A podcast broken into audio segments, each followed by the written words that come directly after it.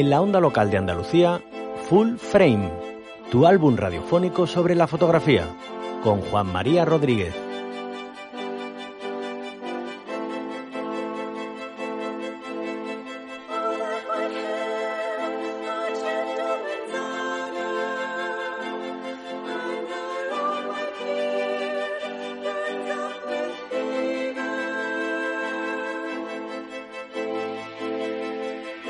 Imágenes al oído, una hora de radio en torno a la fotografía y sus conexiones con las artes, fotografía en formato completo, nueva emisión de Full Frame,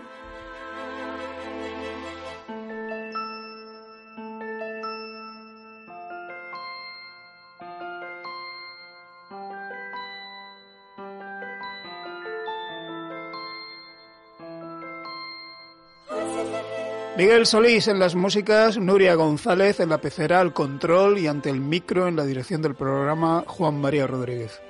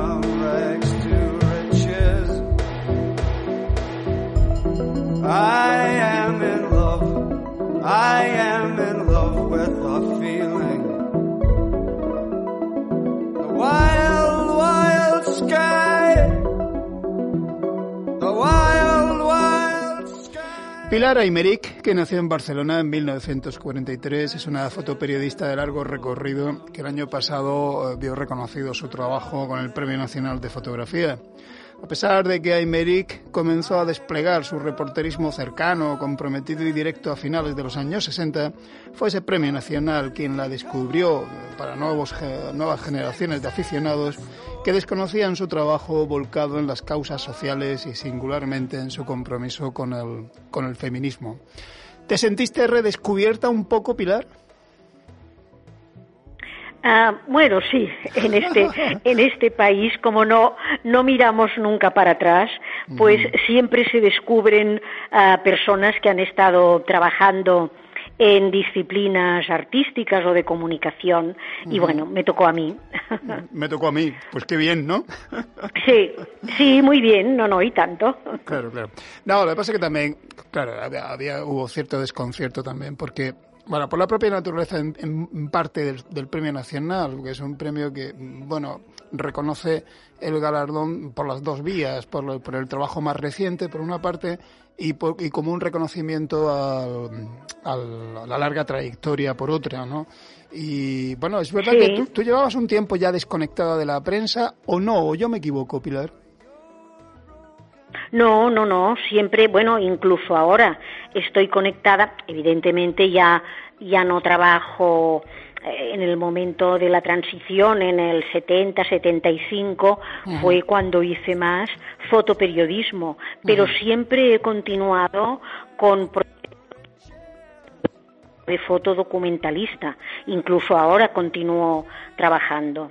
O sea, siempre he estado conectada con el mundo del, del fotoperiodismo, de la imagen, etcétera, desde pues desde que volví de Francia de en 1968 ah, siempre he estado mm, bueno trabajando. Sí, sí, bueno, y además como profesora, en fin, en facetas múltiples. Ahora, ahora hablaremos de ello. En realidad, tú no ibas hacia la mm. cámara, tú ibas hacia el teatro. Sí, Sí, sí, yo estudié tres años en la Escuela de Arte Dramático Adrià Gual, que dirigía la escritora María Aurelia Campmany, y el dramaturgo Ricard Salvat, y estuve tres años en la escuela, entré muy jovencita, con 18 años, en 1962 que allí fue donde conocí a la escritora Montserrat Roig, a todo un poco las personas que se dedicaban al teatro pero también era un foco de resistencia antifranquista, porque había también muchos pintores, porque la escuela estaba dentro del, Círculo de Bellas Artes de aquí de Barcelona, y entonces, claro, mm, ya desde esta época estuve dentro del mundo de la cultura, que esto fue lo que me dirigió hacia el retrato, hacia todas las personas que había que no tenían voz en aquel momento, ¿no? Sí, te dedicaste mucho. Y bueno, y después estuve estuve un año haciendo dirección teatral y después fue cuando me marché a Londres, que es allí donde me vino como una inspiración divina y empecé a hacer fotografías. Sí, te dedicaste tanto a la cultura que en 2008 cuando recopilas tus retratos los presentas con un título que, que es bastante llamativo, ¿no? La cultura como defensa. Sí, exacto. Sí, sí. Porque, a ver, siempre lo he creído que, que, una manera de defenderse es a través de la cultura, ¿no? Y yo creo que en este país se ha demostrado también, o sea, por los grandes escritores, fotógrafos, pintores que tenemos, mm, bueno, es, es, es un, ah, un legado histórico muy importante. Claro. Oye, ¿qué tiene que ver la fotografía con el teatro? Cuando cogemos una cámara, ¿somos otro? ¿Somos en parte un actor representando un papel? Sí, sí. Yo diría un actor y a veces también un director. O sea, a ver, yo creo que el, que el, que el hecho fotográfico tiene mucho de teatral, no porque sea una invención o una representación, porque en realidad estás retratando la realidad, pero estás retratando tu realidad. Y entonces eh, yo siempre pensaba que en todos los momentos que estás fotografiando hechos sociales, mm. o sea, hay un, un, inicio, un punto culminante y un final. Mm. Y esto un poco es la, digamos, la composición del teatro, de las historias que se ah, cuentan. Una narrativa dramática, ¿no? Pero Exacto, pero también tiene que ver con la fotografía, mm. porque en realidad para, para explicar un hecho fotográfico, estás contando una historia. Y para contar esta historia tienes una especie de, guion en imágenes si quieres explicar una realidad, ¿no? Entonces yo creo que tienen, tienen, por ejemplo, para mí tiene mucha importancia la escenografía de alrededor de un personaje o alrededor de un hecho. Y yo creo que esto forma parte de mi cultura teatral. Claro, cuando tú estás con estos, eh, con estas tres personas, estos tres hombres deportados de Mauthausen, ¿no? Del campo de, exterminio, el campo de concentración, ¿no?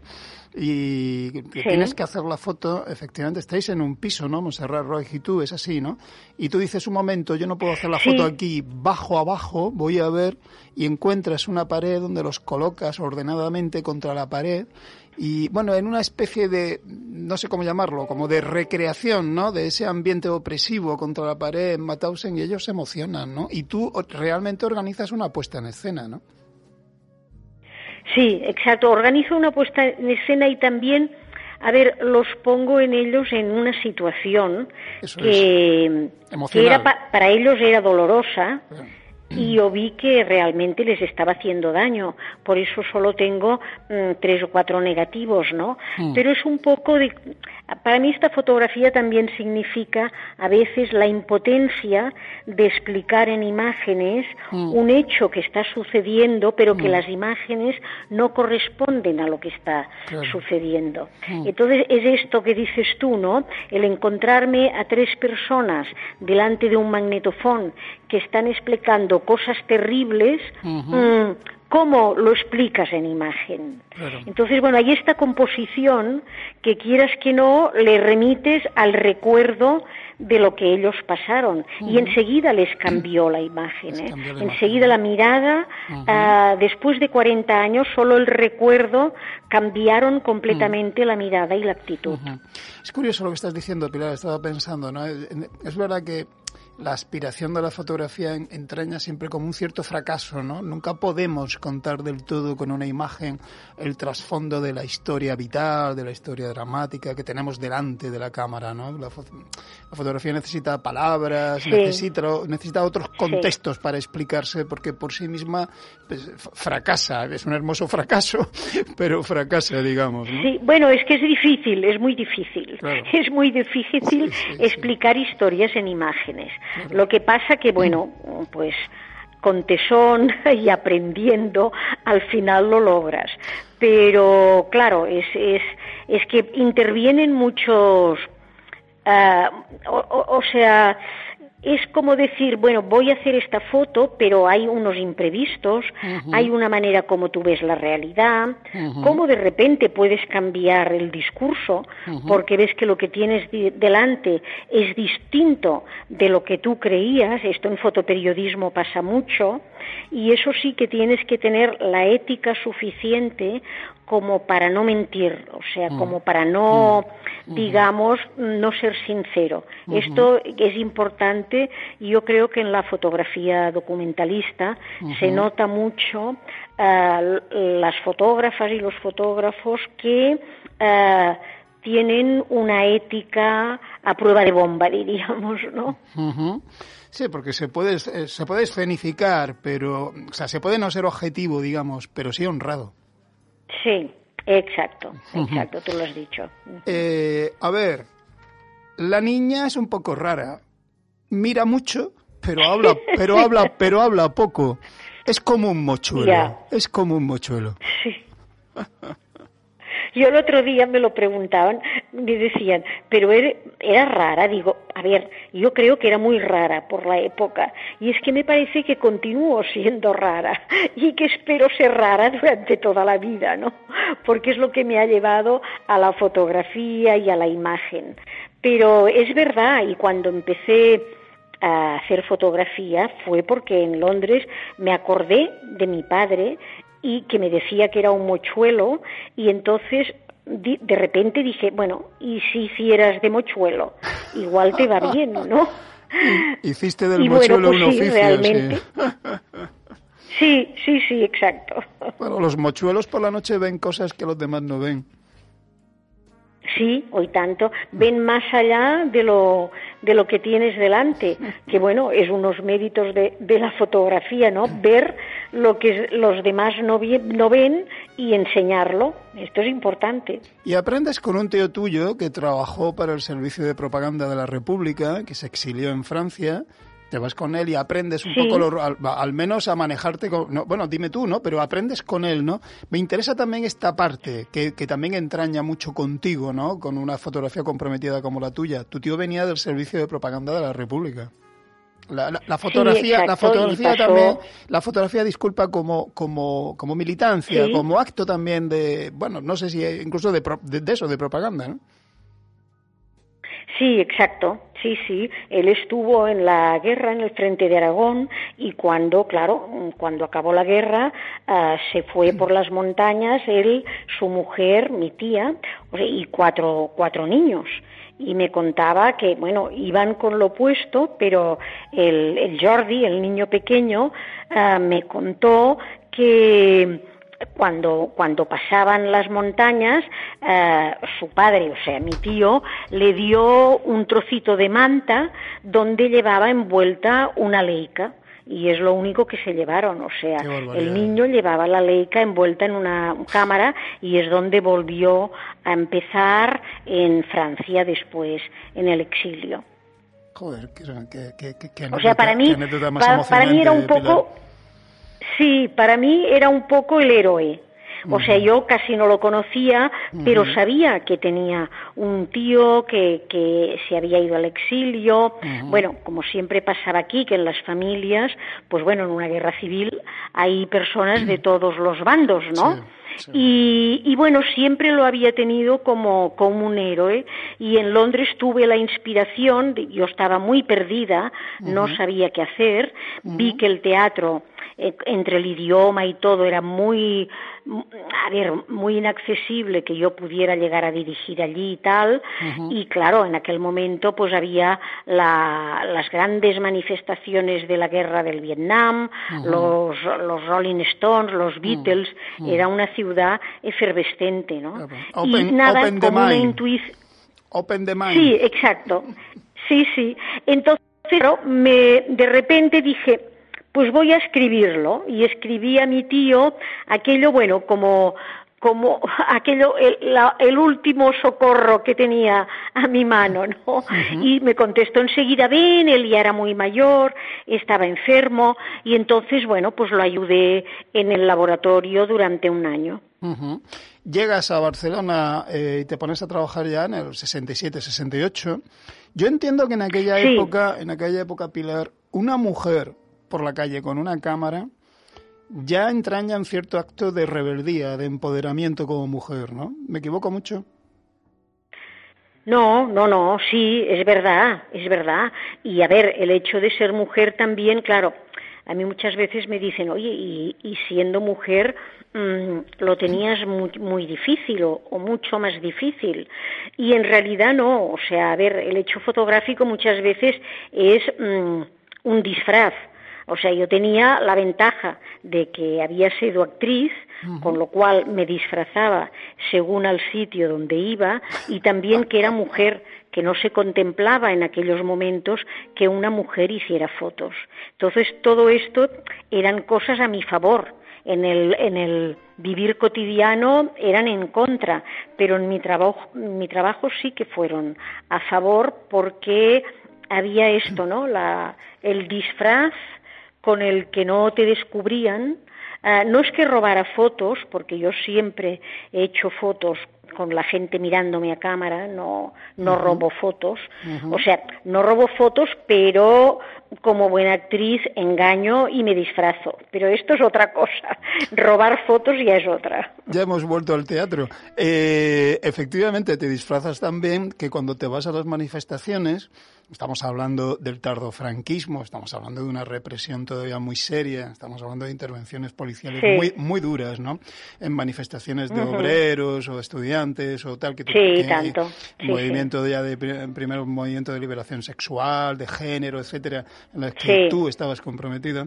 Cuando la policía irrumpe porra en mano, los llamados grises de la época, tú efectivamente te escabulles el, escabulles el cuerpo porque sacas la polvera del bolso y te pones a pintarte los labios y los policías pasan por delante tuya porque total, como una mujer allí como que no podía hacer nada, ¿no? Eh, desde, su punto de vista, ¿no? Sí, exacto.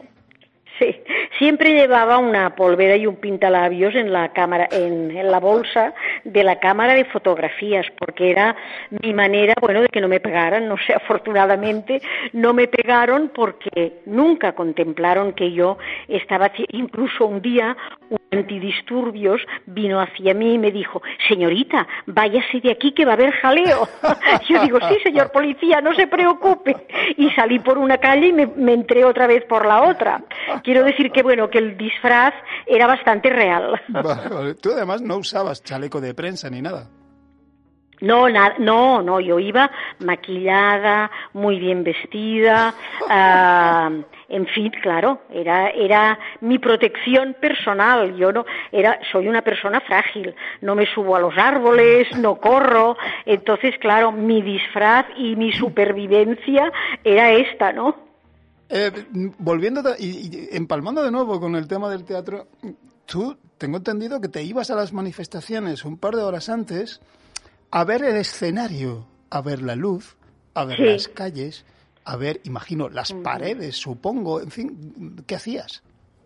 Ver, la puesta en escena de lo que iba a pasar allí, ¿no? Anticiparte un poco. Ver, Sí, no, y ver también, o, sea, si tú sabías que pasarían, por ejemplo, en la fotografía aquella que hay, que es bastante conocida, de los obreros, la, gran huelga de los obreros de la construcción, mm, ah, ellos estaban en la plaza San Jaime de Barcelona, que es donde está el ayuntamiento, la Generalitat, bueno, es una plaza grande, estaban allí, pero no había ni un cartel, no había absolutamente nada que, te, que pudieras contar que aquello era una manifestación y bastante violenta, había bastantes problemas y había bastante policía. Y entonces, claro, pues yo mm, llegué, los vi allí y dije, pues, pues no, aquí no puedes explicar nada, no hay foto, ¿no? Y entonces, mm, pues hablé con ellos y dije, a ver, ¿por dónde vais a, bajar?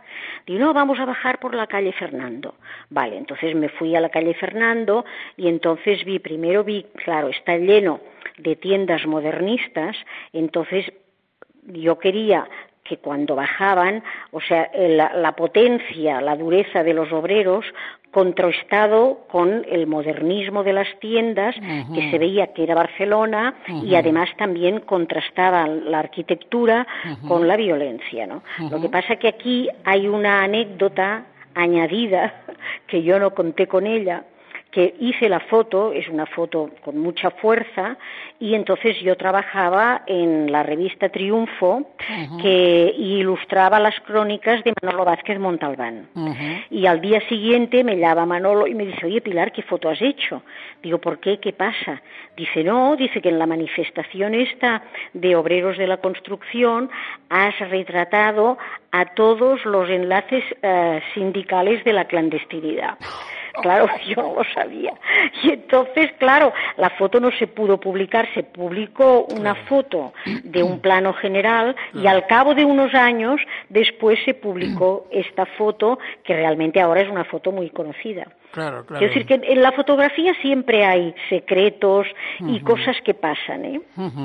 Claro, además, la, fotografía siempre ha sido un, arma de control policial desde la Comuna de París. ¿no? Eso que tú estabas haciendo había ocurrido ya en la Comuna de París en el siglo XIX con las revueltas de la Comuna y las fotos que se tomaron allí sirvieron efectivamente a la policía para mm, detectar a los revoltosos, ¿no? detectar a los líderes. Claro, tú, tú, tuviste que esconder la tuya con buen criterio. Eh, a ver, hablamos, tú, todo este tipo de configuraciones escénicas, ¿no? De planteamientos reflexivos que te haces en torno a la fotografía, en ese momento, eh, Pilar, mm. ¿te los haces tú, tú solita, o tú porque ya tienes referencias, estás siguiendo a maestros, estás siguiendo escuelas de fotografía, mm, bueno, que por otra parte en España no había, ¿no? En ese momento ya. No, prefiero si tenías algunas influencias de fuera, ¿cómo lo haces? No, eh, es, yo siempre he sido muy intuitiva ¿eh? en todas eh, mis acciones durante la vida y para mí mm, la fotografía, y mira que es verdad que cuando yo empecé en Londres nunca había cogido una cámara, no, no tenía... Mm, eh, curiosidad por la fotografía. Me gustaba, pero sobre todo mm, en, Londres seguía mucho la pintura y la música, no la fotografía. Y entonces llegué mm, no proyectando alguna influencia para decir quiero ser como esta fotógrafa o como este, no, simplemente porque me interesaba lo que estaba, a mí lo que me interesaba desde siempre, ¿eh? desde pequeña, era contar historias, porque me gustaban mucho las historias. O sea, en, en Barcelona en el colegio iba a un colegio de monjas. Y yo siempre salvaba las notas por la historia sagrada, porque me bueno, yo creo que me inventé como tres historias sagradas, porque me metía en un tema y entonces lo desarrollaba y salía la monja, señorita Imeric, no se invente cosas, porque me inventaba la historia sagrada. O sea que esta especie de de sensación de que quieres contar historias. Y seguía mi intuición, bueno, y aparte que ah, la cultura que desarrollé en la Escuela de Arte Dramático a nivel, mm, digamos, cultural, pero a nivel también político, esto además influía en mis fotos también. ¿eh? ¿Tú conectabas con, con los Miserats o Joana Viernes o Colita de la época? Sí, exacto, sí. Sí, sí, sí. sí, sí. Eran, eran los maestros. Los maestros que mm, desgraciadamente mm, no se los consideraba. Es que hay, tenemos muchos maestros que no, no, han, no han sido referentes nuestros. Y esto es lástima, ¿no? Porque a veces los estudiantes de fotografía te hablan pues de una fotógrafa de California, de no sé qué, y en cambio no conoces a todos los grandes fotógrafos que hemos tenido en este país. Y esto es, es lástima no tener referentes también. Sí que lo es. Eh, hablamos de un fotoperiodismo de aquella época, además, en general, yo diría muy funcional, es decir, muy empático, el que estaba comprometido ¿no? con, con esas luchas sociales que tú documentas, mm. pero que buscan una foto pues muy funcional, muy directa, ¿no? muy sencilla, que, que cuente bien la historia y que, que, transmita bien el mensaje. ¿no? Luego el fotoperiodismo se complicó, ¿no? se hizo más preciosista, digamos, más estético. ¿no? ¿Esa parte del mm, fotoperiodismo a ti nunca te interesó o sí? Bueno, eh, depende. Yo creo también depende de los temas, depende de las imágenes que tienes delante. Pero claro, en la época lo que me interesaba era mm, retratar lo que estaba pasando. Entonces, bueno, por ejemplo, el hecho de que yo siempre fuera ah, mucho antes para ver la luz, o sea, por ejemplo, yo revelaba con el D76, ah. con una una dilución que me había hecho yo, porque en aquel momento todo el mundo hacía un gran horroroso que a mí no me gustaba y yo quería la fotografía con definición, aunque fuera de reportaje. Quiero decir que yo creo que dentro de mi fotografía hay una, una delicadeza, que creo que es lo que yo transmito, Más reflexión y delicadeza. No hay el impacto, no buscaba un impacto, buscaba esto, ¿no? El, por eso siempre estaba dentro de las manifestaciones y esperaba a que acabara, siempre esperando el momento en que puedes contar lo que está pasando, ¿no? O sea, era, era yo creo que ha sido una fotografía muy, muy reflexiva. No de impacto. Y ahora, con, con, el paso de los años, cuando ves tus imágenes en, en, centros de exposiciones, ¿no? en museos. Eh, ¿Te choquea? Es decir, una fotografía que tuvo un sentido muy funcional para ser impresa, además, cuidado, para ser impresa, no para ser colgada en la pared. Esa fotografía se, hacía para Cambio 16, para Triunfo, para revistas de la época, eh, para ser impresa. ¿Te, desconcierta un poco ver tu obra colgada en un centro de arte donde puede ser, puede, puede hacer ser pasada por artística?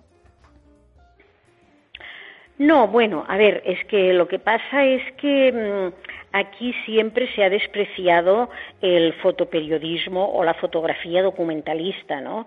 O sea, había muchos centros de arte que decían que bueno que la fotografía documentalista pues que no era fotografía que era puramente información o sea ver se cargaban al Cartier-Bresson a toda una serie de fotógrafos porque no eran mm, íntimos, digamos, ¿no? Cuando a mí me parece que te puede, ser íntimo reflexionando por ti mismo en un tipo de fotografía uh, interior y después también hay la fotografía exterior que puede ser tan reflexiva. Entonces, por una parte, me parece bien que, por ejemplo, en los museos de España la fotografía documentalista y el fotoperiodismo tenga un, sitio, como en los otros países del mundo, para explicarnos la historia y lo que hemos sido. O sea, esto sí que creo que, y lo otro, bueno, claro, son muchos años viendo mis fotos y me aburro un poco, pero bueno,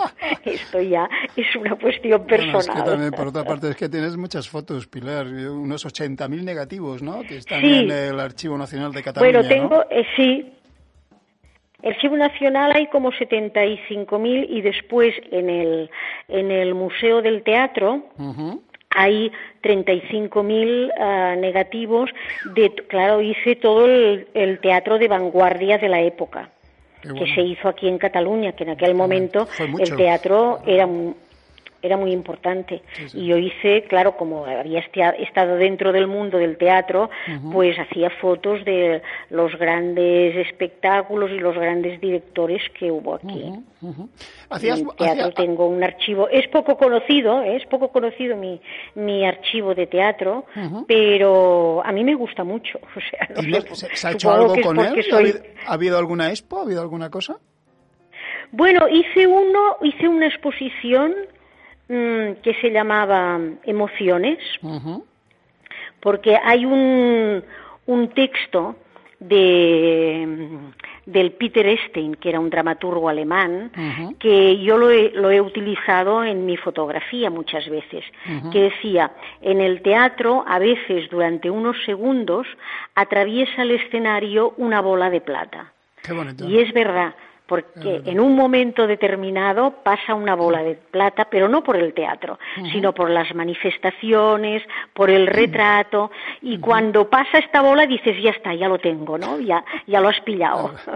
un fotógrafo documental, bueno, un fotógrafo total para mí, que es Kudelka, eh, también empezó haciendo reportajes de compañías de teatro. Eh, ya. Eh, ¿Tú, hacías buen, buen laboratorio de tu trabajo? ¿Estabas contenta, satisfecha del laboratorio de, tus copias, no? Lo digo porque ahora mucha fotografía de esta época, ¿no? Los coleccionistas, los comisarios de exposiciones y tal van buscando desesperadamente el vintage, ¿no? La, la, copia original, ¿no? Y esto se debate un poco, ¿no? Porque hay gente, pues, bueno, pues como Colita, por ejemplo, que no consideran que esos vintage tengan tanto valor, o algunos en su caso, ¿no? Porque a lo mejor no eran tan buenos ¿no? Realmente como copia. Pero ahora hay una obsesión por el vintage. ¿Te persiguen los vintage? ¿Te los buscan? Mm. ¿Te buscan la, copia de época? ¿Crees tú que esa copia de época tiene que ser mejor que otra o no? A ver, más que nada la copia de época, sobre todo, yo siempre, pero desde la época de, Triunfo y todo esto, siempre eh, yo tengo laboratorio en blanco y negro y aún tengo el laboratorio. ¿Lo tienes yo muchas, muchas, mm, tengo aún y aún un reloj, sí. O sea, para mí el laboratorio siempre ha sido muy importante y creo que es una parte muy importante, sobre todo de la fotografía analógica, que es lo que yo he vivido. Entonces, para mí, el encerrarme en el laboratorio después de hacer un reportaje fotográfico era la reflexión. Ah, o sea, normalmente siempre lo hacías por la noche, ¿no? O sea, yo mm, siempre he dormido muy poco, o sea, que yo me cenaba, me encerraba a las 12 de la noche con música, la luz roja, y entonces veías cómo, qué habías hecho, reflexionabas, elegías la foto, elegías el tipo de papel. Entonces todo esto mm, define también la estética de un fotógrafo. Y para mí era muy importante y considero que lo continúa siendo. A ver, es verdad que muchos fotógrafos no ampliaban sus imágenes y continúan siendo imágenes buenas. Pero quiero decir que si tú ah, digamos, amplías eh, positivas tus propias fotos, yo creo que es un valor añadido porque eliges, a mí me gustan los tonos aterciopelados, uh, no una dureza excesiva, una, un, un, tipo de, de, revelado que, bueno, que no es habitual. Y esto creo que también define mi producción fotográfica. ¿Cómo era tu relación con los redactores jefe, con los directores de revistas, en fin, con la parte de redacción, ¿no? Porque yo, bueno, he trabajado en periódicos también y, bueno, he visto a veces esas tensiones, ¿no? Entre los fotógrafos y los, y los plumillas que no tenían ni pajolera, idea, ni pajolera idea de, de, imagen. No. Ah, pero ya, me estás diciendo que no, claro, claro. ¿Cómo era tu relación? ¿Era una relación a veces tensa o no? ¿Eh? No, que cómo era, cómo era esa relación. ¿Oye? Sí, te, te oigo, Pilar. Ah, bien, a ver, ¿Me oyes? Sí. Sí, sí. Ah, no, ah, yo creo que, a ver, mm, el problema más que con los plumillas, o sea, con los, con los redactores, también era con los jefes de redacción, porque no tenían ni idea de fotografía. Y es que mm, siempre elegían la foto que no habrías elegido tú nunca, o te la cortaban, o no te ponían el nombre, o decían ¿y qué me traes? O a veces también yo me encontré una vez ah, que había una fotosecuencia ¿Y para qué voy a publicar tres fotos? Te dicen, digo, hombre, porque mira, hay un principio, hay un final. ¿Sabes aquello de que no tenía ni pajolera idea de fotografía? Y entonces, claro, era como un martirio de que tú querías a la profesión y querías también educar a, a las personas que, que leían las revistas y los periódicos, que educaran la imagen, o sea, el concepto de la imagen, ah, era bastante fatal. Con los otros no, por ejemplo, Montserrat Roig siempre me apoyó, era de aquellas personas que siempre ponía el nombre de la fotógrafa, que mm, potenciaba tus fotos, el Manolo Vázquez Montalbán igual, pero esta especie de el redactor jefe que era un periodista normalmente, que no era un fotógrafo, ah, pues no, es que no lo entendían. Y era muy duro mm, tener que defender siempre ah, lo que tú estabas contando. Te voy a leer una cita, Pilar, y ahora te voy a decir de quién es. Mm. Las más, de las más de las veces las fotografías son mm. meras ilustraciones al relato y existe un abandono objetivo del periodismo gráfico en los diarios quizá abrumados por la potencia arrolladora de la televisión.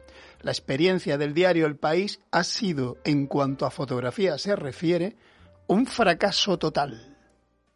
Esto lo escribe Juan Luis Febrián en 1980. Ah, sí, caray. Vaya, es una, cita, es una cita de Publio López Mondéjar que, con, la referencia al texto, al texto en el que Cebrián lo escribe, lo escribe, vaya. Un texto llamado La prensa y la calle, publicado en el 80. Sí, es verdad que hubo una gran lucha porque la fotografía tuviera una, una imagen en los periódicos, ¿eh?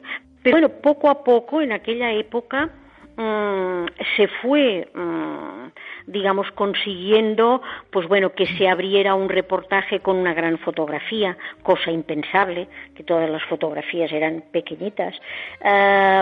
yo creo que se avanzó un poco, pero, a ver, hubo que luchar mucho, ¿eh? esto es verdad.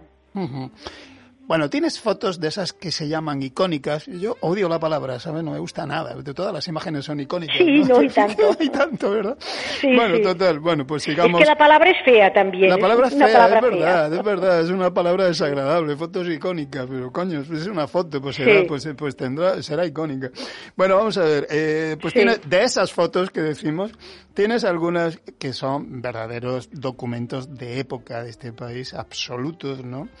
A ver, yo me voy a detener en una que a mí me gusta muchísimo, que me la encontré además muy bien dada en este catálogo eh, Fotografía y Ciudad, ¿no? Cámara y Ciudad, ¿no? De la Caixa. Sí. A ver, es uno de los primeros travestidos que salen a la luz, eh, salen de la clandestinidad. Eh, estaban perseguidos por la ley de peligrosidad social, ¿no? Sí, eh, tanto. En el, 72, y tú haces un retrato de uno de ellos, muy descarado, que está mm. al lado de una máquina de estas que yo llamaba flipper, ¿no? De estas de... sí, correcto, ¿no? Al lado de unas cajas de botellas, de botellas CAS, que son súper genuinas, ¿no? De la época, ¿no? Altivo, femenino, muy kitsch y esto es un fotón, pues es un fotón de, de, lo que significa en ese momento la liberación de, del movimiento eh, de travestis eh, de la época. Sí, sí.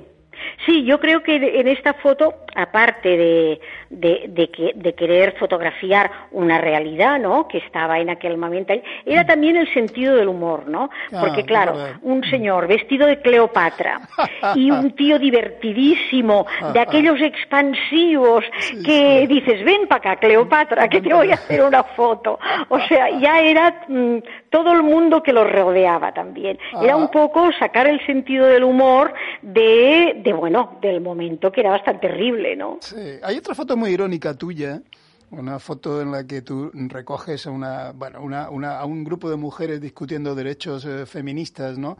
En el Paraninfo de la Universidad en ah. Barcelona en el 76. Pero, pero, pero por ahí cerca hay una mujer arrodillada limpiando, ¿no? Mientras ellas están discutiendo. está fregando. Está fregando, sí. Mientras ellas están discutiendo sus asuntos, ¿no? Es una foto también muy irónica, ¿no? Porque, en fin, la, la, diferencia de clases también, también impregnaba el feminismo, ¿no? No se libraba de ello, ¿no? Sí, Sí, sí, yo creo que el, el, sentido irónico del humor mm, es muy necesario, sobre todo en estos momentos en que, en que el, el, sentido del humor era muy peligroso también, ¿no? Porque, bueno, fíjate que había muy pocas revistas de humor y que las que había tuvieron atentados, las cerraban, tuvieron atentados, cantidad de cosas, o sea que era siempre ha sido peligroso el sentido del humor. eh, citaste antes nombres potentísimos de la cultura catalana y de la progresía y del compromiso de la época. Citaste a María Aurelia Capmani, eh, Qué maravilloso libro el suyo con colita, ¿no? Antifémina, se ha reeditado hace poco, ¿no? Sí, y tanto. en los años 60, ¿eh? Está muy bien. Un libro maravilloso. Citaste a Montserrat Roig, tú trabajaste muchísimo con, con ella erais un tándem. Con ella y eh, muchos años. Bueno, nos conocimos en la época, teníamos 18 años, en la Escuela de Arte Dramático. Y ya después, ya siempre uh, colaboramos juntas hasta, hasta el 91, que fue cuando se murió. Erais unas liantas, ¿no? Como, como, te he oído por ahí decir alguna vez, ¿no? Sí, éramos... éramos muy peligrosas. Yo recuerdo una vez haciendo un, retratos, bueno, una entrevista a Joan Pons, el pintor del uh Set, con tapies, era de esta época. Y bueno, éramos bastante amigos. Y empezamos a discutir sobre Dalí o no sé qué, y llegó un momento que dijo, marcharos, sois como Zipi Zape. ¿Sabéis aquellos niños del TVO? Sí, yo lo leía de niño. Sois como Zipi sois como Zipizape fuera. Bueno, vosotras os llamaban las niñas, ¿no? De las niñas traviesas. Oye, pero me interesa mucho el capítulo, me interesa el capítulo de Montserrat Roig, porque Montserrat Roig te convirtió en cierto modo en personaje de novela. Tú eres un personaje de novela. Bueno, sí, sí, sí, eh, la Natalia del... De dos novelas de Montserrat Roig. Hmm. Sí. ¿Y te reconoces Sí, bueno, porque claro, la, ¿Eh? ¿Te reconoces ahí? ¿o sí, claro, porque además, claro, es que además hay, unas claves que no las puedes esconder. Yo no lo digo y me da puro decirlo, pero realmente, bueno, y ella lo, lo dijo también, ¿no? Que, claro, es una fotógrafa que se va afuera, que vuelve, hay muchas claves que están inspiradas, pero bueno, yo creo que es una, una melange de las mujeres de la época, de o sea, Montserrat, si lees ahora sus novelas, es, aparte de, estar bien escritas y tener un lenguaje precioso, es una crónica de la época. Y sobre todo una crónica de las mujeres y esta especie de enlace que hace entre las mujeres de la época, de ella, pero después su madre, su abuela, toda esta tradición de, de las mujeres del país, ¿no? Y esto es, eh, está muy bien. Yo reconozco que hay muchas veces que me llaman uh, chicas muy jovencitas que están en la universidad o acabando los estudios y que se interesan por Montserrat Roig porque están contando cosas que aún son vigentes, ¿no? Que ellas en algunos momentos han sentido lo mismo que las mujeres que sentíamos en aquella época. Y esto es importante. Es que eh, no, no, no, creo que haya muchos fotógrafos españoles que hayan inspirado personajes literarios en la, en la novela, en la literatura española. ¿eh? Me, parece un. fin, me, parece significativo, ¿no? Que tú, bueno, por tu conexión con ella también, pues te, convirtieras también, te convirtieras también en, en personaje de, de novela. Realmente lo teníais duro. Un dato, Pilar, 1988. Joan Foncuberta lleva a Marsella una exposición llamada Creación Fotográfica en España 1968, que es cuando tú empiezas a trabajar. 1988. Van 65 autores, 65 autores, mm. solo cuatro mujeres.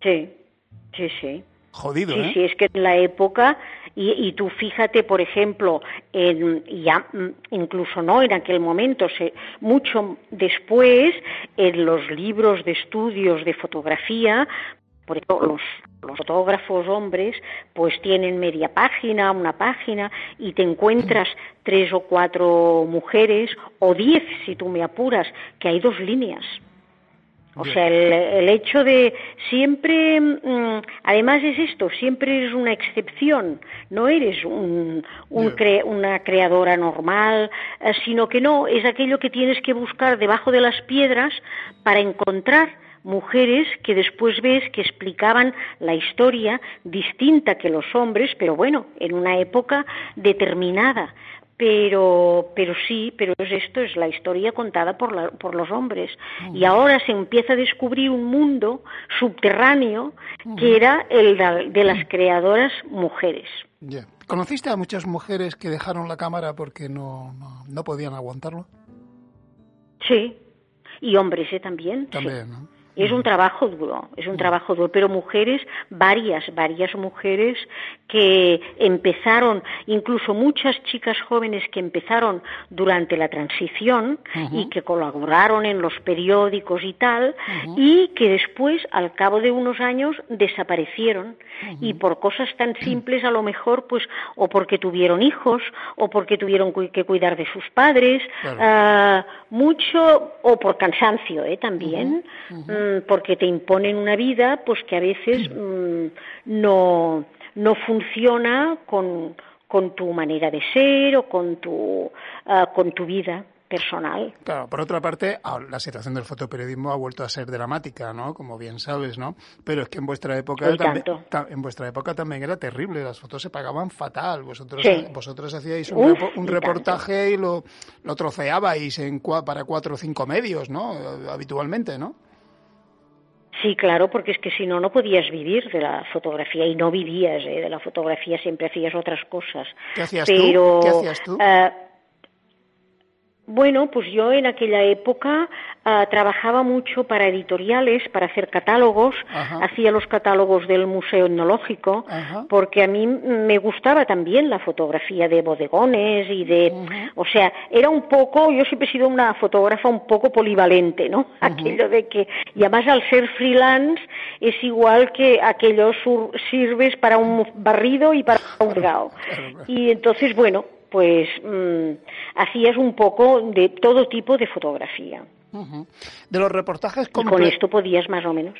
De los reportajes completos que he visto tuyos, eh, Pilar, eh, bueno, completos o más o menos completos, hay uno que me entusiasma, ¿no? Que es el que tú haces en la, con las presas de la Trinidad en un momento, en un momento de, en otro de esos momentos locos, ¿no? De la, de la transición democrática española, en la que efectivamente se produce una transición en el centro penitenciario, desaparecen las monjas de Cristo Rey, si no me equivoco, ¿no?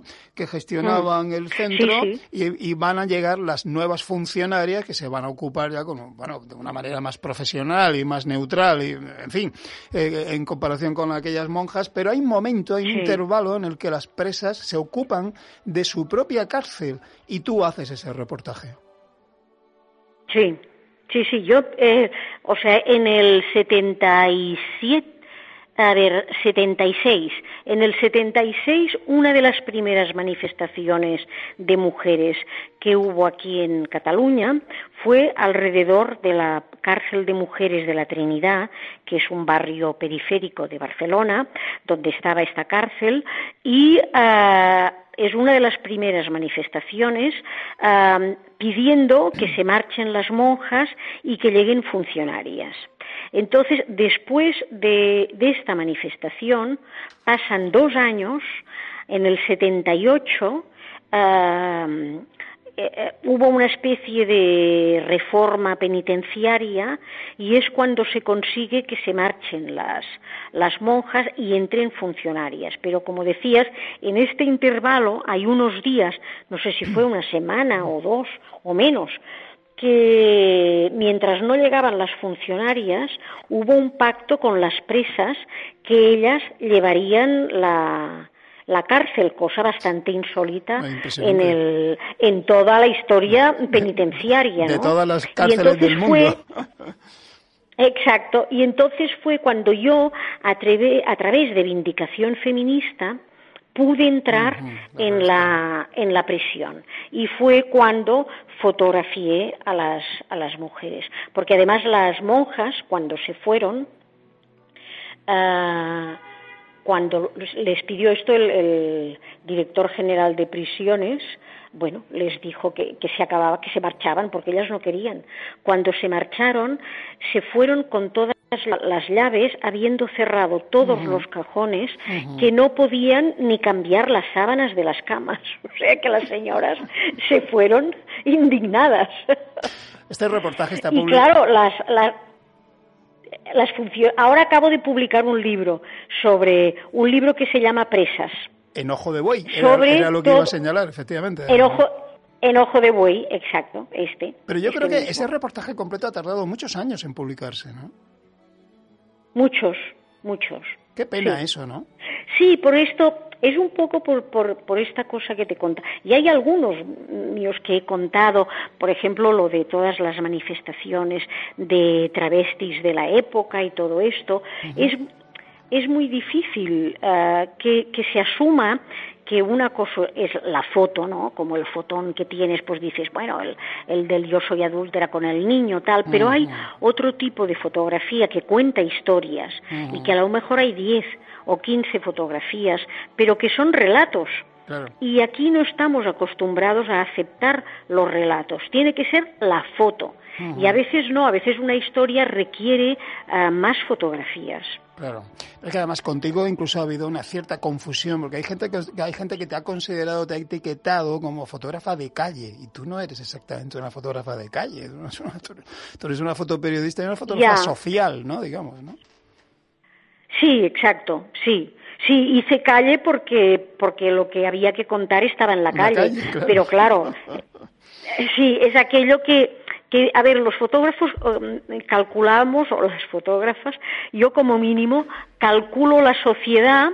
Uh, yo siempre digo, la, cuando me piden fotos de una silla, es que algo pasa en la sociedad, porque si solo puedes retratar fotos de una silla, quiere decir que la sociedad está muerta, ¿no? En cambio, cuando pasan cosas en la calle, en el teatro, quiere decir que la sociedad está viva. Uh -huh. Y entonces, bueno, pues si tú eras fotógrafo de medios de comunicación, unas veces haces sillas y otras veces te vas a la calle uh -huh. o haces teatro o haces retrato, depende. Uh -huh. Desde y tu... si no, pues a veces... Dime. No, no, continúa, por favor. No, digo, y si no, a veces, pues te inventas temas, claro. Claro. Y a veces los temas te saltan a la cara, uh -huh. pero otras veces te los inventas también, ¿no? Dices, mira, me gustaría hacer un tema. Yo, a ver, siempre he tenido un poco, aparte de la actualidad, algún tema que me gustaba, que he ido haciendo poco a poco, sin que nadie me lo encargara, uh -huh. y después, pues un día lo, lo, lo publicas, ¿no? Uh -huh desde tu subjetividad, asumiendo tu subjetividad, que, es, es, que lo, lo, has dicho siempre con toda la dignidad del mundo, ¿no? Es decir, que no, no somos objetivos, eso es una, mm. eso es una falacia. Asumiendo no, la, es que es imposible. Claro que sí. Entonces, asumiendo la, la, subjetividad y desde el compromiso con los temas que tratas, ¿no? Que tal cosa que también has asumido uh -huh. siempre poniéndola por delante, Tú has trabajado siempre sobre lo real, has trabajado de una manera muy estrecha, muy cercana, dentro de lo real. Pero el fotoperiodismo, Pilar, ha cambiado, se está transformando, han llegado nuevos lenguajes de documentalismo ficcionado que incluyen puestas en escena, bueno, esto que se llama el nuevo documentalismo, y ya no sé muy bien dónde estamos. ¿Dónde crees tú que estamos y sobre todo dónde crees tú que acabaremos? Porque el fotoperiodismo, el documentalismo se está convirtiendo en otra cosa. No digo que sea buena o mala, digo que se está convirtiendo en otra cosa. Sí, yo no lo sé dónde acabaremos porque, a ver, nadie sabe mmm, dónde acabarán todas las artes visuales, ¿no? Porque todo esto ha tenido unos cambios increíbles, o sea, mmm, dices, bueno, mmm, está bien, uh, uh, es verdad que, que continuar habiendo grandes fotógrafos y fotógrafas, pero que quizá la fotografía ya es otra cosa, o sea, uh -huh. uh, igual ya son más artes visuales o igual es, es, es, distinto. El analógico parece que sea simplemente la técnica. Mm. Y no es la técnica, porque en realidad hay un mm. cambio de perspectiva. Totalmente. O sea, la, la, perspectiva en el analógico que en el digital es completamente distinta. Mm. Entonces el mensaje también es distinto. Y bueno, son cosas diferentes que tienen que ver con la imagen y que pueden ir a parar, pues no lo sé, francamente, no tengo ni idea. Uh -huh. ¿Te interesa? Te, te, en fin, te atrae? ¿Sigues, el, ¿Sigues la actualidad del documentalismo, del fotoperiodismo? Sí, hoy tanto, sí, sí, sigo el fotodocumentalismo, sigo el, cine, sigo el teatro, todas las artes visuales y escénicas siempre me han interesado mucho. ¿Qué fotógrafos, somos ¿qué una fotógrafos, ¿Qué fotógrafos, qué fotógrafas te interesan ahora? Ahora hay gente joven, aquí por ejemplo, pues mira, está mm, la Ana Suriñac, la Judith Prat, curiosamente, son todas mujeres, pero bueno, después está mm, gente nueva de fotógrafos, hombres que también son muy interesantes. Hay una nueva generación muy interesante y sobre todo de mujeres.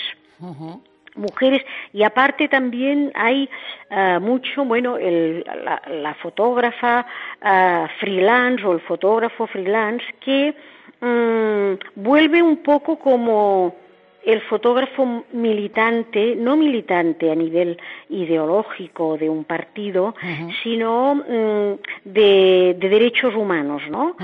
los chicos jóvenes que en vez de irse de vacaciones se van con una ONG a un país a retratar las mujeres africanas o a retratar, eh, hay una especie de, de ganas de contar lo que está pasando en el mundo de una manera muy muy, altruista, diríamos, ¿no? Y que esto no quiere decir que no sean profesionales, al revés, que son muy buenos profesionales y están haciendo muy buenos reportajes. Ah. Pero está saliendo esta gente que es muy interesante.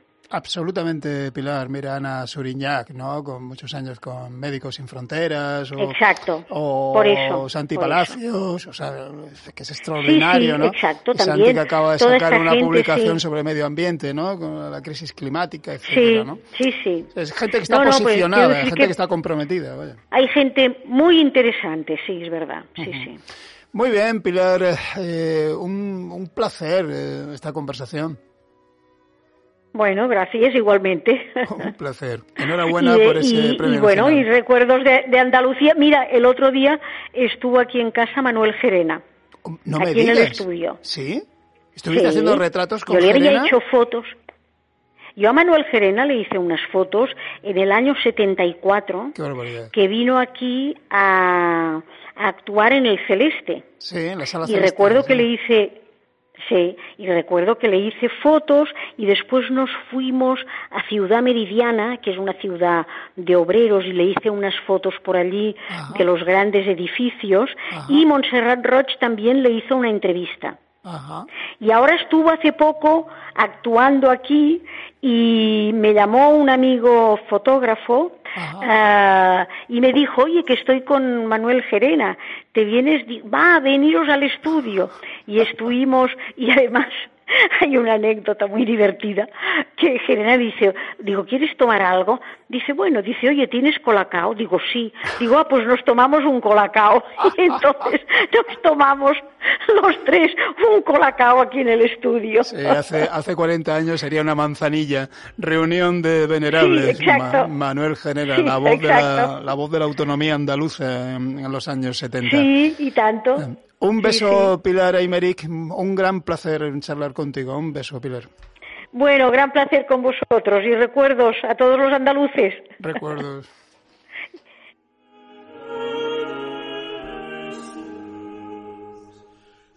La delicia Pilar Aymeric. Músicas de Miguel Solís, en el control Nuria González, ante el micro en la dirección del programa Juan María Rodríguez. Esto fue todo, nos oímos en siete días, hasta luego.